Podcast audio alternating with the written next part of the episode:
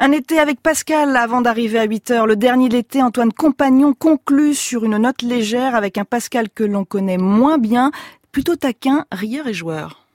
T'as quand même lu Pascal. hein? Oui, l'homme est un roseau pensant. euh, Un été avec Pascal? Les deux infinis, euh, je sais pas.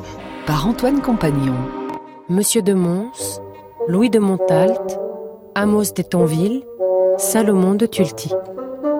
Nombre de fragments des pensées sont tragiques, austères, pieux, édifiants. Mais d'autres ou les mêmes sont pleins d'entrain, cocasses, railleurs, facétieux. Les hommes sont si nécessairement fous que ce serait être fou par un autre tour de folie de n'être pas fou. Il y avait en Pascal un jouteur et un joueur. Il aimait les masques, les doubles, les pseudonymes. En pleine campagne des provinciales contre les docteurs et les jésuites, il se cache à l'auberge du roi David, près de la Sorbonne, en face du collège de Clermont, futur lycée Louis le Grand, place forte des jésuites. L'esprit de fronde, le ton plaisant des mazarinades, ainsi que leur férocité jubilatoire, firent le succès des provinciales dans les salons parisiens, auprès des gens du monde et des femmes. Pascal se prit au jeu, se plut à la clandestinité et à la raillerie, s'amusa à prolonger le feuilleton. Les applaudissements suscitèrent la gêne de la mère Angélique, qui réprouvait la gloire suspecte et la vanité mondaine gagnée par une éloquence qui amuse plus de personnes qu'elle n'en convertit. Les provinciales ne portaient pas de nom d'auteur, mais, recueillies au début de 1657, elles furent attribuées à Louis de Montalt, prête-nom de Pascal. Lorsqu'il lança le concours de la roulette ou cycloïde en 1658, le défi lancé aux mathématiciens européens fut anonyme.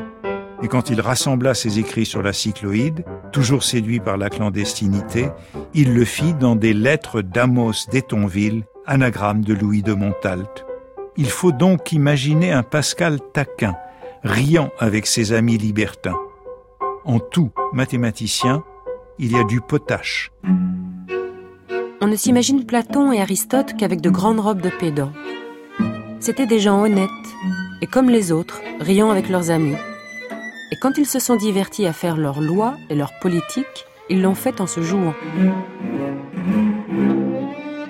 S'ils ont écrit de politique, c'était comme pour régler un hôpital de fous. L'horreur règne dans les pensées, mais aussi la saveur, la succulence. La manière d'écrire d'Épictète, de Montaigne et de Salomon de Tulti est la plus d'usage, qui s'insinue le mieux, qui demeure plus dans la mémoire et qui se fait le plus citer. Parce qu'elle est toute composée de pensées nées sur les entretiens ordinaires de la vie. Les deux vies de Salomon de Tulti, encore un anagramme de Louis de Montalt et d'Amos d'Etonville, naissent de la conversation familière, comme ceux d'Épictète et de Montaigne. L'esprit de finesse résonne sur des choses ordinaires. Les pensées n'hésitent pas à recueillir des exemples amusants, comme le nez de Cléopâtre, Durter de Cromwell, et les observations curieuses. D'où vient qu'un boiteux ne nous irrite pas et un esprit boiteux nous irrite? Deux visages semblables, dont aucun ne fait rire en particulier, font rire ensemble par leur ressemblance.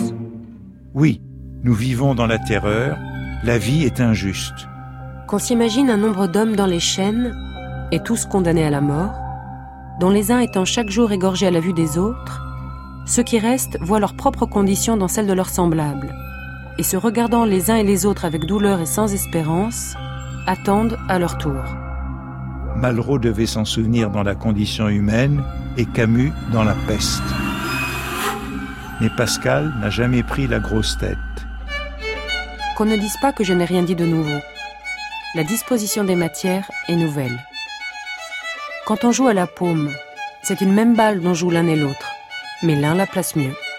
Terminons sur cette image ironique et légère de l'œuvre et de la vie comme jeu. Qu'elle ne nous abandonne jamais.